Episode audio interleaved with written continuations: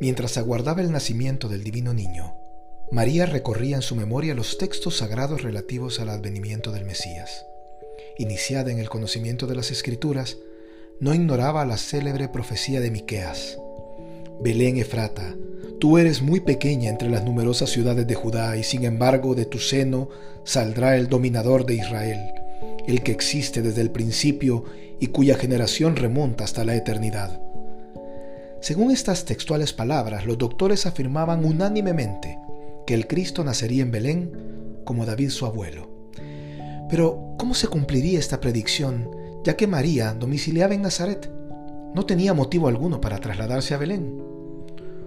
Un hombre fue, sin saberlo, el instrumento elegido por la providencia para resolver esta dificultad, y a fin de manifestar al mundo que los potentados de la tierra no son más que meros ejecutores de sus eternos decretos, Dios quiso que este hombre fuera el mismo emperador Augusto reinaba entonces en el oriente y en el occidente. Naciones antes tan orgullosas de su independencia como Italia, España, África, Grecia, la Galia, Gran Bretaña, Asia Menor, transformadas en simples provincias del imperio, soportaban la ley del vencedor. Durante largo tiempo, esforzándose estos pueblos por sacudir el yugo, pero ni el africano protegido por el mal, ni el germano oculto tras el baluarte de sus impenetrables bosques, ni el bretón perdido en el océano pudieron resistir a las legiones de la invencible Roma.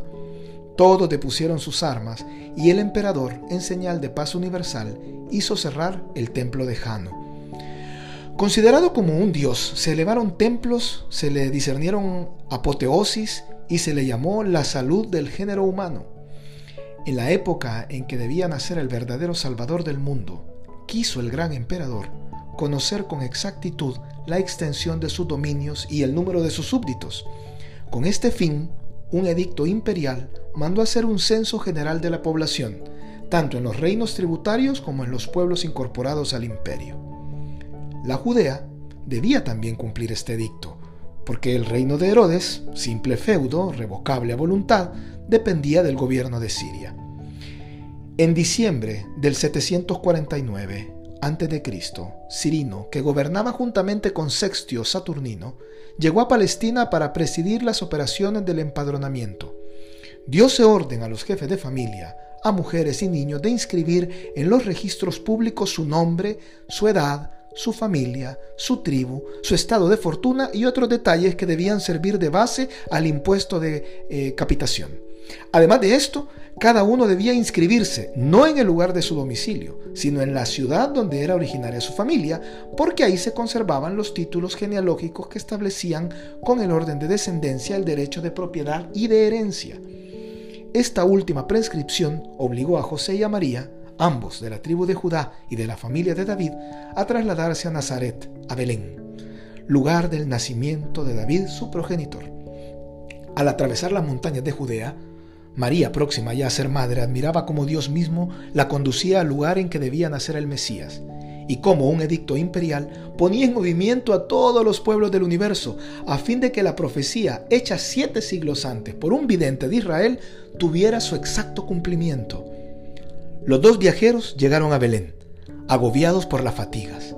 Después de 22 leguas de camino, los últimos rayos del sol iluminaban la ciudad de David sentada como una reina en la cima de la colina, circundada de risueños olivares y viñedos. Era Belén, la casa del pan, la ciudad de ricas mieses, Efrata, la fértil, lugar de abundantes pastos. En aquellas alturas vivió la bella Noemí, cuando el hambre la obligó a desterrarse al país de Moab. En los campos vecinos, Ruth, la moabita, recogía las espigas olvidadas por los segadores de Booz. En aquellos valles solitarios, David, niño aún, apacentaba sus rebaños cuando el profeta envió a buscarlo para consagrarlo rey de Israel. Hollando aquel suelo bendito, los santos viajeros evocaban los piadosos recuerdos de su nación, o más bien de su familia. Desde las casas de la ciudad, desde las montañas y los valles salían voces que les hablaban de sus antepasados y sobre todo del gran rey, cuyos últimos vástagos eran exactamente ellos. Pero en aquella época, ¿quién conocía a la Virgen de Nazaret y a José el Carpintero? Al entrar en la ciudad, se encontraron como perdidos en medio de los extranjeros llegados de todos los puntos del reino para hacerse inscribir. En vano golpearon a todas las puertas en demanda de un asilo en que pasar la noche. Ninguna se abrió para recibirlos. Ninguna. Lleno de parientes y amigos, los belenitas rehusaron hospedar a esos desconocidos que además tenían las apariencias de gente pobre y humilde. José y María se dirigieron entonces a la posada pública en que de ordinario se detenían las caravanas, pero ahí mismo encontraron tan gran número de viajeros y bestias de carga que les fue imposible instalarse. Rechazados por todas partes y de todas partes, los dos santos viajeros salieron de la ciudad por la puerta de Hebrón. Apenas habían dado algunos pasos en esa dirección cuando divisaron una sombría caverna abierta en los flancos de una roca. El Espíritu de Dios les inspiró el pensamiento de detenerse ahí, penetrando en aquella triste morada, en aquel triste recinto. Reconocieron que era un establo en que se refugiaban los pastores y los rebaños. Allí había paja y un pesebre para los animales. Y la hija de David, después del largo y penoso viaje, se reclinó sobre una gran piedra. Pronto el bullicio cesó un silencio solemne reinó en la ciudad entregada al reposo. Sola, en aquella gruta, abandonada, María velaba y derramaba su corazón delante del Eterno. De repente, hacia la medianoche, el Verbo encarnado salió milagrosamente del seno de su madre y aparece ante sus ojos atónitos como un rayo de sol que deslumbra.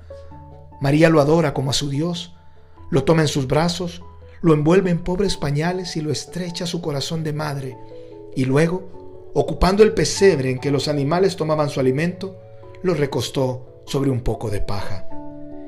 Y desde aquel establo que le servía de abrigo, desde aquel pesebre convertido en su cuna y desde aquella paja que lastimaba sus delicados miembros, el niño decía a su Padre Celestial, Vos no habéis querido sangre de animales, me habéis dado esta carne formada por vuestras manos, heme aquí, pues Dios mío, pronto a inmolarme a vuestra voluntad.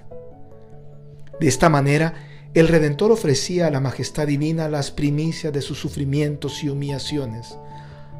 Arrodillados a su lado, José y María, con los ojos anegados en lágrimas, se unían a su oblación. En aquella noche misteriosa, algunos pastores guardaban sus rebaños en un valle vecino al establo en que había nacido el Hijo de Dios. Como los pastores de los primeros tiempos, Abraham, Isaac y Jacob, se complacían en meditar los divinos oráculos y muchas veces con los ojos fijos en el cielo habían suplicado a Yahvé que enviara por fin al libertador cuyo próximo advenimiento anunciaban los sabios de Israel. El Señor se dignó recompensar la fe de aquellos humildes pastores. Iluminando la oscura noche que cubría montañas y valles, una claridad divina se esparció súbitamente alrededor de ellos y un ángel del cielo apareció ante sus ojos deslumbrados. A la vista de aquel espectáculo, se sintieron poseídos de temor, pero el ángel los tranquilizó diciéndoles, No temáis, vengo a anunciaros un gran gozo para vosotros y para todo el pueblo.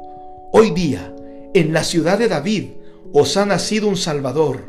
Es el Cristo, es el Señor que esperáis. He aquí la señal con que le reconoceréis. Hallaréis un niño pequeño envuelto en pañales y recostado en el pesebre de un establo. Cuando el ángel hubo pronunciado estas palabras, multitud de espíritus celestes se unieron a él y juntos alabaron al Señor. Gloria a Dios en lo más alto de los cielos, exclamaron, y paz en la tierra a los hombres de buena voluntad. Luego las voces se apagaron, desaparecieron los ángeles y se extinguieron las celestes claridades. Entonces los pastores asombrados por lo que acababan de ver y oír, se dijeron los unos a los otros, vamos a Belén a ver con nuestros ojos el gran prodigio que los ángeles nos han anunciado. Y dirigiéndose a toda prisa hacia el establo, encontraron ahí efectivamente a José y a María y al niño recostado en el pesebre. Al verlo, reconocieron en él al Salvador y posternados a sus pies dieron gracias a Dios por haberles llamado a adorarle. Los pastores dejaron la gruta glorificando al Señor por las maravillas verificadas ante sus ojos. Bien pronto publicaron con gran sorpresa de sus compatriotas lo que habían visto y oído. Y el eco de las montañas repitió en toda Judá las palabras evangélicas. Gloria a Dios, paz en la tierra.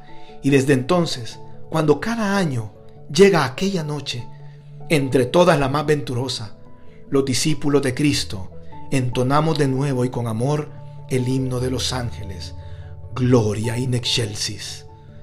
Entre tanto, María, testigo atenta de los hechos maravillosos con que el Señor manifestaba al mundo la divinidad del niño, grababa fielmente en su corazón tan dulces y tiernos recuerdos.